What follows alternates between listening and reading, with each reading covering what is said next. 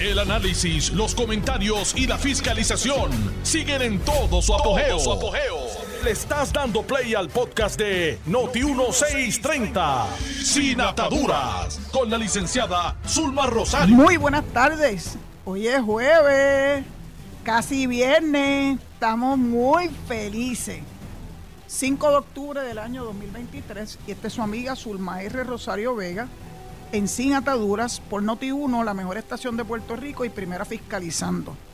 Tengo un invitado hoy, pero antes de que les indique quién es, eh, quiero felicitar a los relacionistas eh, profesionales de Puerto Rico que celebran estas, esta su semana. Así que mucha felicidad a los relacionistas profesionales, pero muy particularmente a mi relacionista profesional, me, la más mejor, Jennifer Rodríguez de la oficina de ética, la que veló mis espaldas, la que sabía cuando yo no me sentía cómoda en algún sitio, en algún medio, ella velaba mi espalda. Y esos relacionistas profesionales tienen una función muy, muy, muy importante.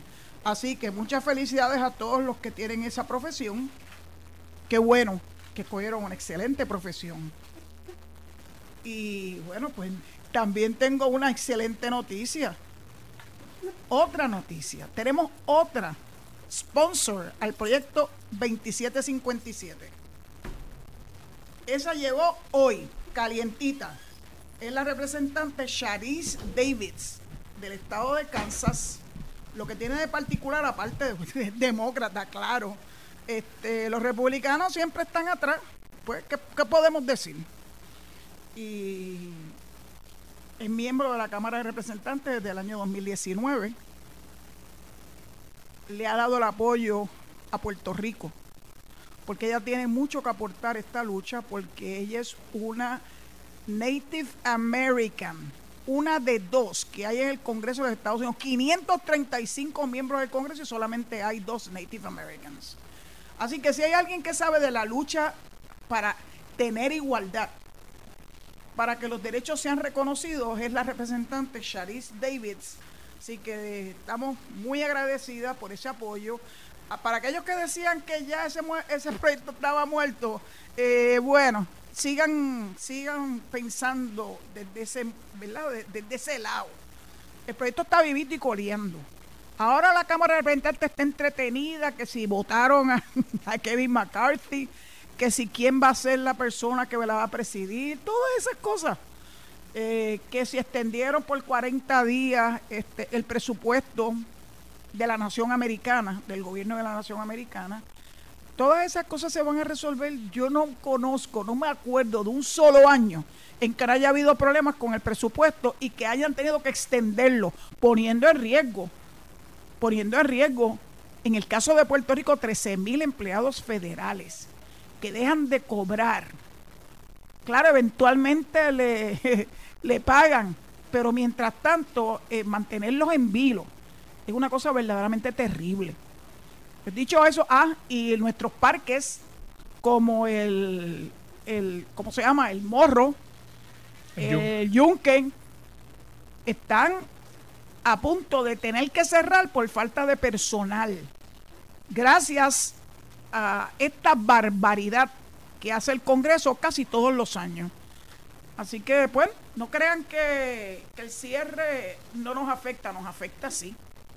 Estuve escuchando a mi amigo el Che Pérez, que lo estaban entrevistando, donde él decía, hay mucha actividad económica que está íntimamente relacionada con los fondos que provee el gobierno federal para pagar eh, incentivos y para pagar a, su, a sus empleados. Así que no crean que no nos, no nos afecta, nos afecta y de qué forma. Así que dicho eso, voy a terminar con esto último antes de presentarle. Esto es como, como tan, tan, tan, tan. Aquí tengo aquí. Bueno, ustedes lo saben, porque si ustedes siguen la cuenta de Twitter, saben quién va a estar aquí hoy.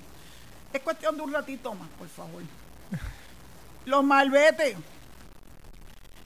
¿Qué resistencia más increíble tenemos los seres humanos? La resistencia al cambio. Que si no va a haber malvete, que si va a haber malvete. Miren, los malvetes más, más fácil no puede ser. Usted vaya donde le tienen que inspeccionar, porque la inspección no se la, no se la despinta a nadie. Vaya a inspeccionar su carro donde usted acostumbra a inspeccionarlo y allí mismo lo van a ayudar a convertir su malvete de, ¿verdad? de pegatina en un malvete electrónico. No va a tener que estar haciendo malabares para poder arrancar el malvete, la pegatina que usted tiene que ¿verdad? Este, fijar en el cristal delantero eh, todos los años.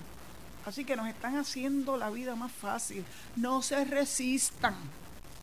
Y por esas cosas de la vida le van, van a decir que son la gente mayor. Mira, la gente mayor, nosotros hemos pasado tantas cosas en este mundo, hemos visto tantas cosas que yo no estoy muy segura que esto es una cuestión de gente mayor. Yo no me he encontrado con una persona mayor y mayor aquí es de 60 para arriba, así que yo cualifico.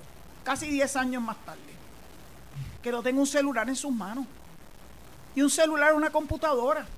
Y a través del mismo usted puede hacer toda esa transacción. Baje la aplicación Sesco Digital. Hoy tuve yo que acceder a la misma para tener mi licencia que está ahí en Sesco Digital.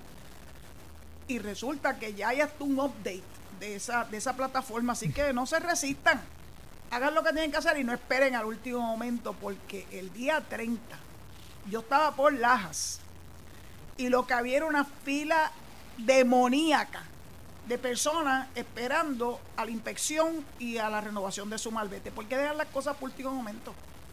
El problema es nuestro, no es del gobierno, somos nosotros, nuestra irresponsabilidad. Así que dicho eso, y después de que le di el, el guatapanazo del día, pues aquí tengo conmigo a alguien que yo quiero muchísimo pero mucho, pero es porque se la ha ganado. Este no llegó ni de la Luna, ni de Marte, ni de estratosfera, directo desde Ayontas, Puerto Rico.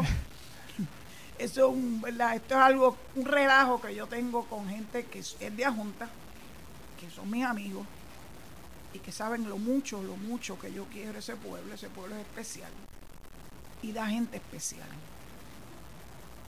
Hacen un café en la plaza brutal me encanta. Y hacen un pan. El pan ah. ah, te lo debo. Ah, debo, debo, sin el pan, ¿verdad? Te lo ah, debo. Muy bien. ¿Cómo tú, cómo tú le permites a este hombre vivir sin el famoso pan? Ay, ay, hasta... Mea culpa. A próxima vez no te voy a recibir a menos que me hagas así con el pan. Y que sea fresquecito.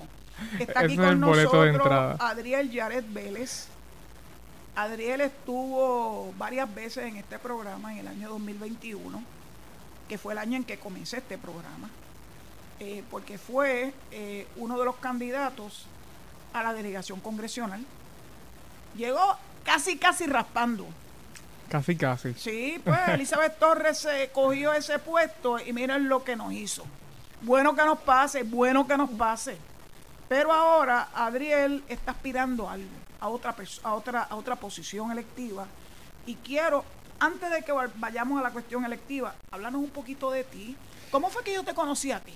Pues mira, eh, vengo, vengo de, de adjunta, ¿verdad? Eh, en el 2019, a principios de 2019, en, en enero, yo salgo para, para Tailandia, para Bangkok, Tailandia, a a un modelo de Naciones Unidas al que, al que había solicitado y, nunca pensé que me fueran a aceptar, ¿verdad? En el, en el otro lado del mundo, literalmente, para los que no sepan, eh, Tailandia queda 13 horas de diferencia. En cuestión de horario, 13 horas de diferencia de, la hora de Puerto Rico. tuviste que coger?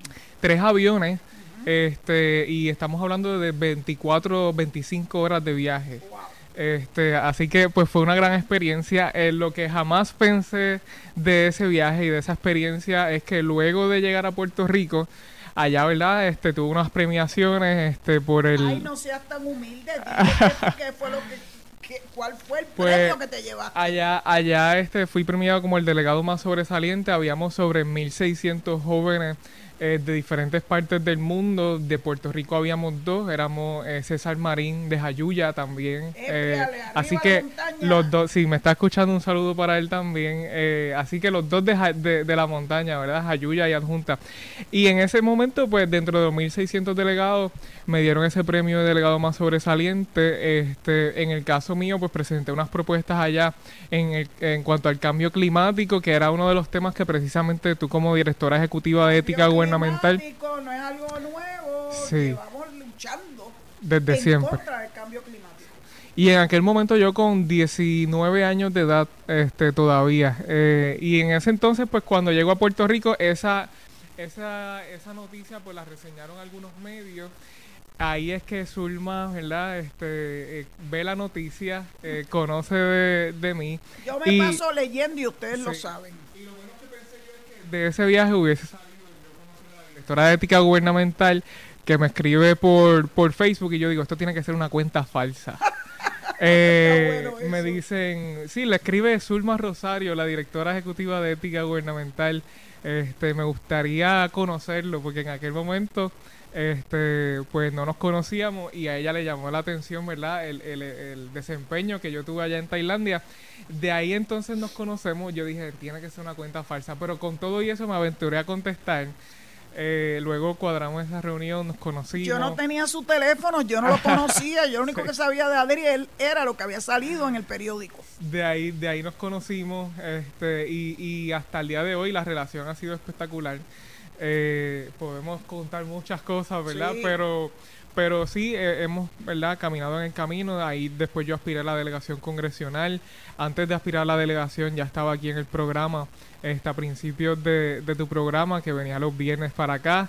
Eh, esos viernes de, de venir a Mayagüez para el programa de Zulma. Así que este han sido ya cuatro años de, de que nos conocemos. Este, y, y así fue que nos conocimos. Una, ¿Cuál- una historia tu peculiar. trayectoria política?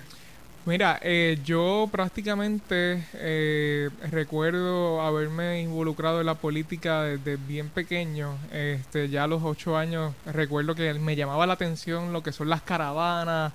Este, eh, cada vez que yo veía algún movimiento político siempre me llamaba la atención.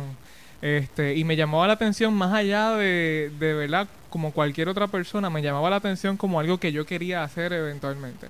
Y no solamente por eso, sino porque eh, también entendía que, que tenía ideas, que, que cuando veía cosas en la calle me surgían este, ideas para solucionar problemas. Este, y, y ahí es que entendí que pues me gustaba esto. A los, a los 8 años y eventualmente a los 12, 13 me voy envolviendo en avanzadas, este, en, en campañas políticas. eh, ahí hice lo que todo el mundo hizo en algún momento dado, ¿verdad? Los que se involucran en la política, que es hacer el trabajo sucio.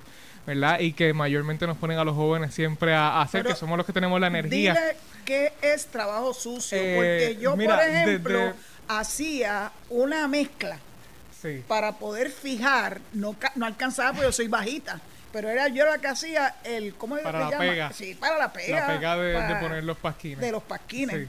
Sí.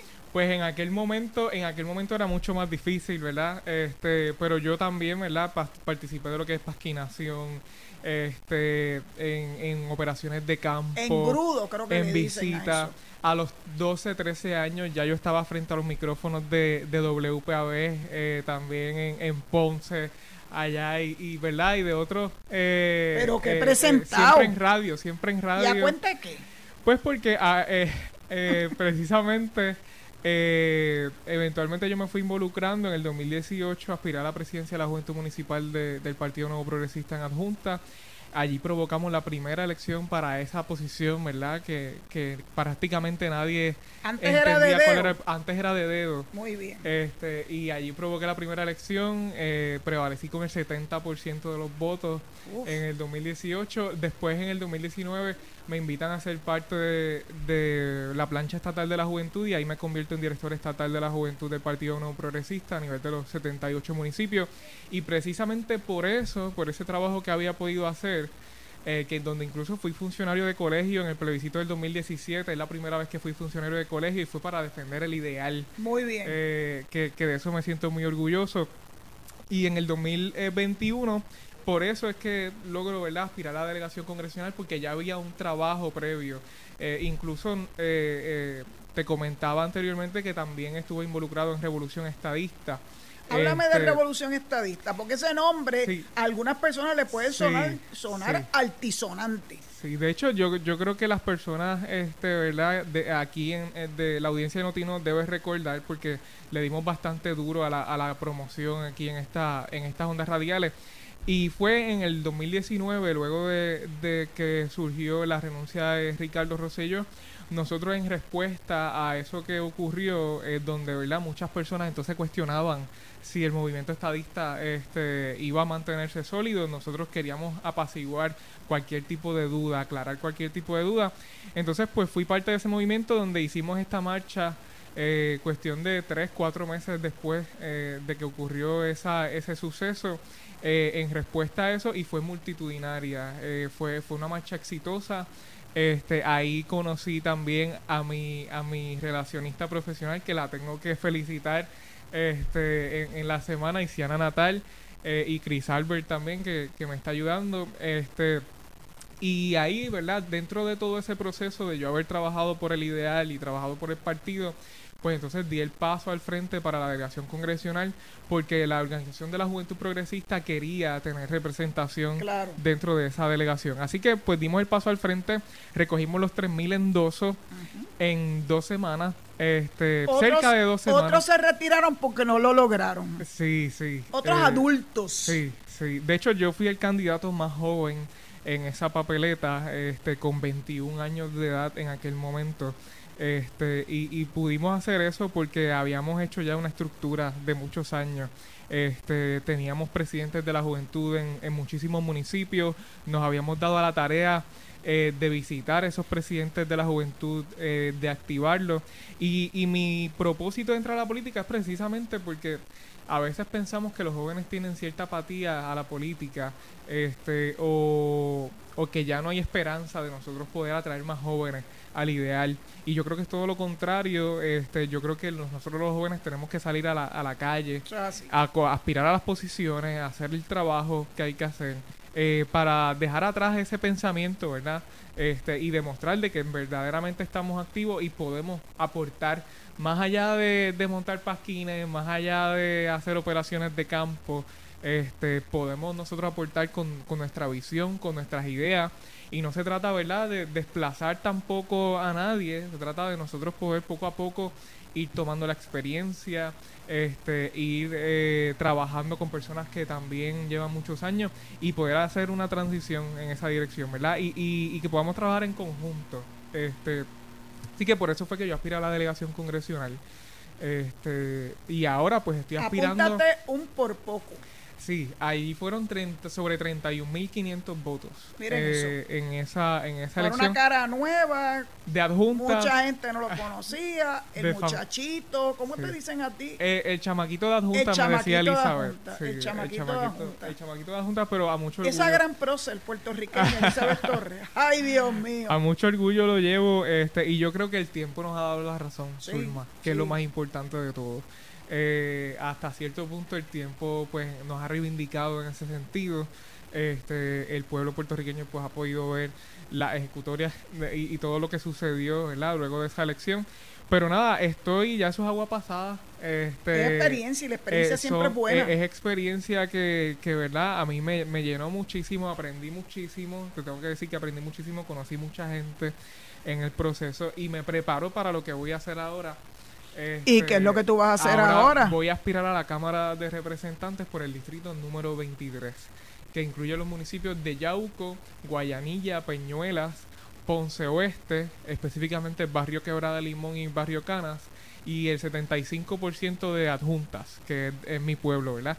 Previo a la redistribución electoral eh, de 2020, que se hace cada 10 años luego del censo, para que los distritos se mantengan balanceados, eh, entonces adjuntas entra al distrito 23. Este, que ahora o sea mismo que ese el New Kid on the Block es Eh, adjunta. adjunta De donde tú eres el chamaquito. de donde yo soy el chamaquito, exactamente. A mucho orgullo, eh, allí me crié este, y me pude desarrollar desde, desde niño. Este, en adjuntas es donde, donde me pude desarrollar y es una educación totalmente diferente, ¿verdad? Este, en un pueblo como adjunta la educación es mucho más sana, este, el ambiente donde te crías también es mucho más sano. Eh, y, y, para mí, yo creo que es un privilegio haber sido ¿verdad? de adjuntas. Este, y en ese sentido, eh, pues creo que eso es una de las cosas que me diferencia también de muchos candidatos, eh, ¿verdad? el trasfondo de dónde venimos. Y mis papás, pues tampoco son personas que estuvieron involucradas en la política. Yo no vengo de apellidos conocidos en la política, no vengo de una familia de dinero este estudié en escuela pública y ese ese discurso puede sonar trillado este pero la realidad es que uno tiene que tener una experiencia de vida eh, humilde hasta cierto punto para poder entender la gente humilde también eh, y entender esas necesidades este mis papás se, se me tuvieron a los 20 y 21 años de edad este bien jovencito y, y en ese sentido si hemos llegado a la conclusión que yo puedo ser abuela de Yaret se levantaron, se levantaron ellos solitos, este, a pulso, eh, trabajando duro y, pudieron levantarme a mí, pudieron levantar a mi hermana, este, y, y eso pues yo lo tengo que honrar. Eh, y, y por eso es que yo le puedo garantizar a las personas que yo voy a ser una persona, un funcionario público honrado. Y, y a eso esa va a ser mi aspiración mayor. Yo creo que Puerto Rico no merece menos, la gente está cansada, ¿verdad? este, de, de, tanto, de tanta decepción y desilusión. Y hay un, hay un, un, hambre de estilos nuevos, de deseos, de, de, rostros nuevos, pero preparados a la misma vez, ¿verdad? Y que no vengan con discursos populistas. este Porque rostros nuevos y con discursos populistas los tenemos a chorro. Eh, pero nosotros pues venimos, ¿verdad? Eh, eh, a trabajar. Y a trabajar ahora, ¿verdad? El Distrito 23 con, con grandes eh, personas, porque va a ser un trabajo en equipo en el Distrito 23 con nuestro alcalde de Yauco Luigi Torres, nuestro alcalde de Guayanilla eh, Raúl Rivera Rodríguez, nuestro próximo alcalde de Peñuela José González, nuestro próximo alcalde de Ponce Pablo Colón. Este, y, y he estado trabajando con todas esas personas eh, en este, y, y en adjuntas, ¿verdad? También vamos a estar trabajando adjuntas duros para recuperarlo. Este, y, tengo que decir que ha sido un trayecto bien interesante. Este, y va, va a continuar siéndolo porque ahora viene el proceso de erradicación de candidatura. Estoy ya preparándome para erradicar candidatura en las próximas en las próximas semanas. Este, así que eso también, ¿verdad? Lo, lo vamos a estar anunciando. Este, y, y tú sabes que lo mío es trabajar, comerme la calle, son 200 eh, 50 y pico de endosos, eh, así que en comparación con los 3.000 que tuvimos que buscar en 250 y pico de endosos completos por, para correr por ese distrito. Ay, eso bendito, con los ojos cerrados y con las manos atadas. Eso es así. Este, con el favor de Dios. De hecho, ahora el proceso va a ser electrónico. Este, El proceso de endosos para las personas que nos escuchan es bien importante que los podamos orientar, aprovechar la oportunidad. Eh, el proceso de endosos ahora va a ser electrónico a través de un sistema que la Comisión Estatal de Elecciones va a estar habilitando en las próximas semanas. Eh, y toda persona que quiera hacer un endoso lo va a poder hacer a través de su celular, a través de la computadora. Ya vamos a dejar atrás ese chorro de papeles que antes teníamos que llenar. Yo tuve un ejército de más de 20 personas trabajando 72 horas corridas eh, en los bajos de mi casa para la elección de la delegación congresional. Esas son las cosas, ¿verdad? Que a veces... Con una experiencia como esa, muchacho. Pero en este caso, pues te tengo que decir que estamos listos para eso. Estoy listo para esa primaria y, y en mi me dice que tenemos que. Sí, ya me están haciendo señas. a ese más que joroba. Alejo, ya te voy a soltar el micrófono, mi hijo. Mira, me está haciendo señas de que me va a dar pan pan con la chancleta. Así que dicho eso, pues le pido al público que nos está escuchando, que sé que es un público bien amplio, eh, que esperen a la pausa. Eh, no va a haber llamadas telefónicas hoy. Le pido mis excusas, pero yo no puedo desperdiciar esta oportunidad y traer a Adriel Yares desde Ayontas, aunque vino sin el pan. Y photo finish. Eh, y photo finish. Así que les pido por favor que tengan paciencia y mañana me llaman Mañana voy a estar aquí con el favor de Dios. Vámonos a la pausa. Estás escuchando el podcast de Sin Atadura. Sin Atadura. Con la licenciada Zulma Rosario. Por Noti1630. Bueno, ah, yo que no estaba allí, Sí. he estado, Sí. ¿verdad?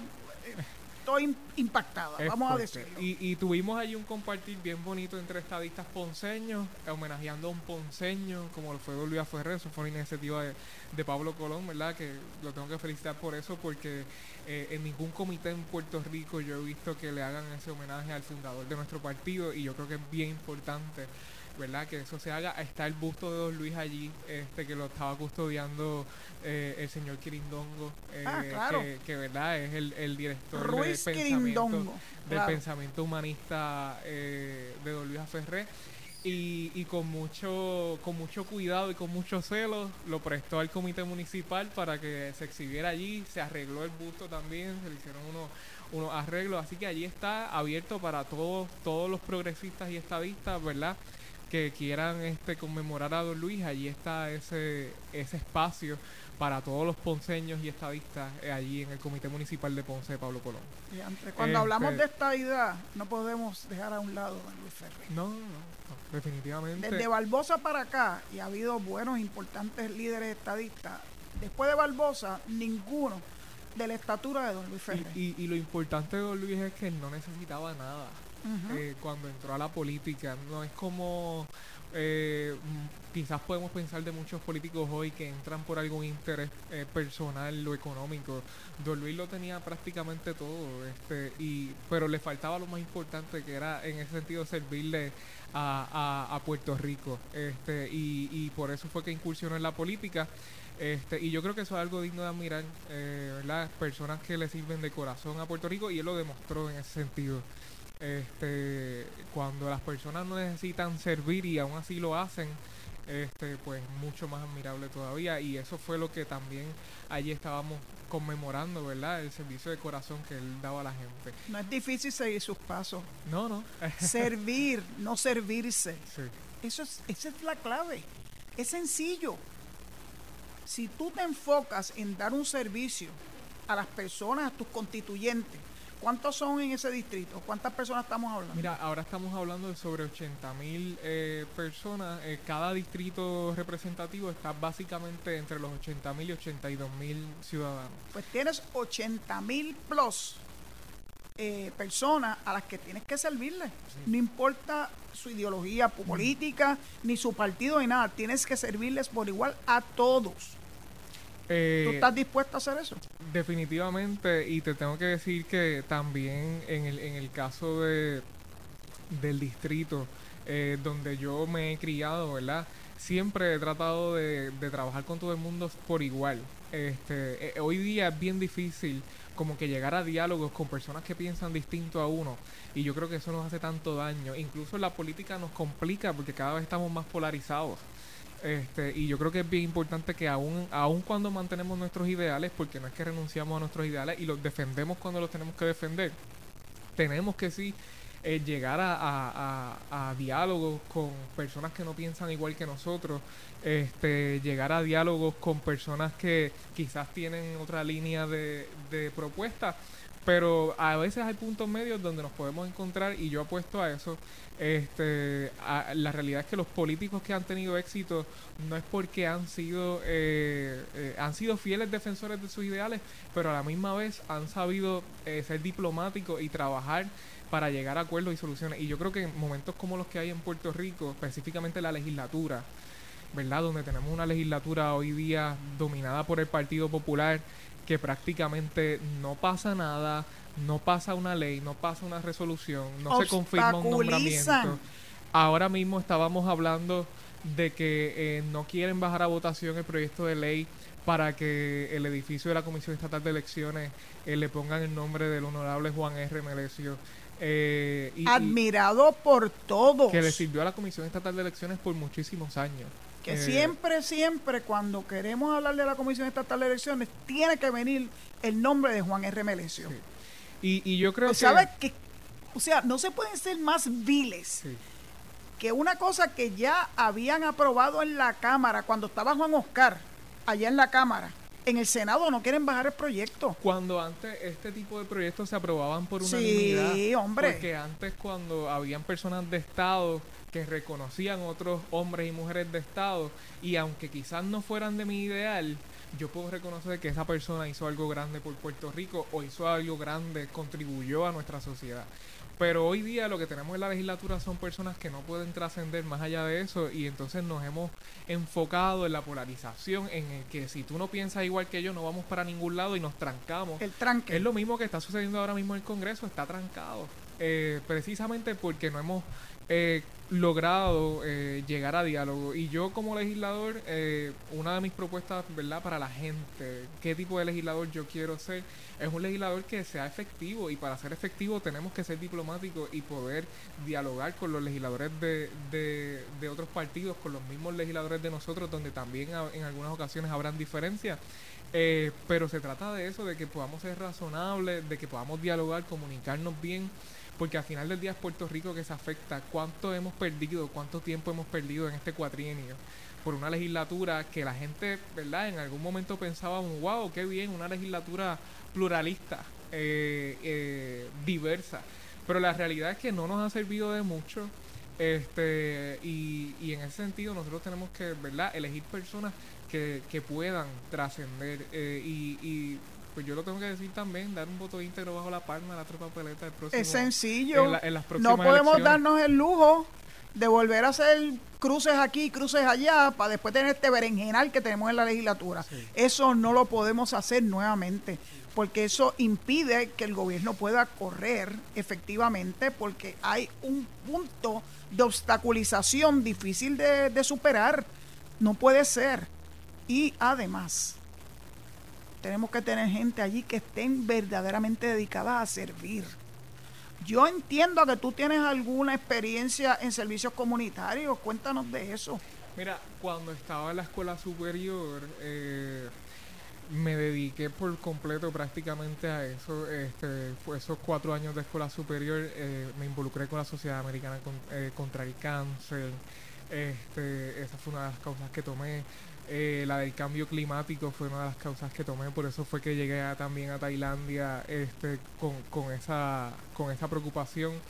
Este, y poco a poco también me involucré en lo que es eh, Futuros Agricultores de América. Ah, esa me gusta eh, mucho. Que, ¿verdad? Es una organización fantástica que aportó muchísimo a mi formación eh, y de donde también hay muchos políticos que fueron parte de esa, de esa organización porque crea líderes. Eh, y siendo también parte de eso, yo te tengo que hablar de agricultura este, y, y siendo mi distrito también agrícola, en el caso de Yauco y Adjuntas, mayor que nada este y los otros pueblos también, pero mayormente esos pueblos. Eh, la agricultura tiene que ser uno, uno de los pilares y, y yo como joven que vengo de ahí creo que la tenemos que insertar más en el currículo educativo. Muy bien. Eh, yo, eh, la imagen que tenía sobre la agricultura en aquel momento cuando niño o cuando, cuando más adolescente era totalmente disti- distinta a la que yo tuve luego de participar de esa organización. Y yo creo que es importante de que los estudiantes, los niños, los involucremos eh, en la agricultura. Eh, y que tengamos programas agrícolas sólidos. Por eso una de mis propuestas va a ser fortalecer el programa de vo- eh, vocacional agrícola este, que está escrito al, al Departamento de Educación, eh, porque apuesto mucho a que eso puede eh, despertar en los, en los niños y en nuestros estudiantes una pasión por la agricultura. Habla- Este, háblanos del Limani, allá Sí. en. Allá tenemos la estación experimental. Limaní es parte de mi distrito también. Este, allí el recinto universitario de Mayagüez tiene la estación experimental agrícola, este, donde también se hacen estudios. Los estudiantes del colegio van al, al campo de Adjuntas. Limaní queda eh, a casi 30 minutos del casco urbano de Adjuntas, para que tengan una idea, ¿verdad? De- de- del lugar donde estamos hablando. Pero allí hace frío, mucho frío. Es allí, allí es donde está el récord de temperatura más bajo, empatado con Aybonito. Eh, está en, en- se midió en la estación experimental de Limaní. ¿Y fue de, fue de cuánto? de 41, 42 grados. Y Eh, nosotros pasando calores. Vámonos sí. para Limaní. Eh, y, y en ese sentido, pues yo que vengo de ahí, te tengo que decir, tuvimos un secretario de, de- tenem- hemos tenido secretarios eh, de agricultura que han sido adjunteños también y yo creo que es hora de que, le- de que verdaderamente le metamos mano al asunto y una de las formas de hacerlo en mi opinión, es despertando una pasión mayor en el puertorriqueño hacia eh, sembrar su tierra, a trabajar la agricultura y a, y a quitar este estereotipo también desde chiquito a los niños de que la agricultura no es sucia, de que la agricultura es honrada y, y que es una, una profesión también que deja mucho dinero. Eh, la mayoría de los agricultores en Puerto Rico son personas, ¿verdad?, que, que, que que han podido echar para adelante este, y es una profesión, ¿verdad?, que, que produce para Puerto Rico y en un Puerto Rico como el que tenemos, donde producimos menos de, del 15% de lo que consumimos, tenemos que, que, que, empezar a producir. Sin agricultura no hay comida. Como diría el amigo José Esteban López, eh, el, el, joven agricultor que también es de Limaní, también le envío un saludo. Eh, y, y, precisamente eh, él siempre mencionaba eso. Yo, yo soy una, ¿cómo diría? Una devota agricultora con un, con un renacer eh, después de adulta. Porque en casa mi mamá no me dejaba jugar con tierra. Un incidente con una hermana que se puso creativa y jugaba con tierra y hacía bizcochitos y se los comía. Y eso le hizo que le dieran este bueno Así que yo después de vieja fue que me decidí a insertarme en la agricultura. Fui agricultora bona fide. Eh, monté un negocio de jardinería. Eh, sembramos, hacíamos landscaping, porque el estar en contacto con nuestra tierra es algo difícil de describir. es una emoción tan grande y la tierra sabe reaccionar y responder a nuestra devoción con ella dándonos frutos, etcétera. Así que estoy, estoy fascinada con que tú le quieras dar ese giro a tu participación ya como representante de la Cámara, yo lo doy, yo lo decreto, si Dios así lo permite. Este, dar ese, ese impulso a la agricultura que tanto necesitamos. Eh, yo creo que, ¿verdad? Eso lo, lo despertó en mí, esa, esa oportunidad de involucrarme en el servicio comunitario desde pequeño. Este, y, y también te tengo que decir que FFA pues lo, lo, lo, lo voy a buscar levantar también. Este, el, el Departamento de Educación en el currículo vocacional tenemos una gran oportunidad eh, para, para desarrollarlo mucho más. Así que yo creo mucho en eso y va a ser uno de mis temas prioritarios eh, durante este trayecto. Este, así que yo, ¿verdad? Eh, Háblanos de tu distrito. El distrito, como les había mencionado, eh, ahora tiene tres, tres unidades más de Yauco adicionales a las que tenía. Eh, el pueblo del café. El pueblo del café. Y Ajunta eh, también es un pueblo y cafetero. también es un pueblo cafetero. Por eso te mencioné esos dos pueblos eh, cuando, cuando hablábamos de agricultura, precisamente porque el, el auge cafetero, cafetero allí es bien fuerte. Ah, después tenemos Peñuelas, eh, un pueblo allí que todavía tiene este, la contaminación de la Corco.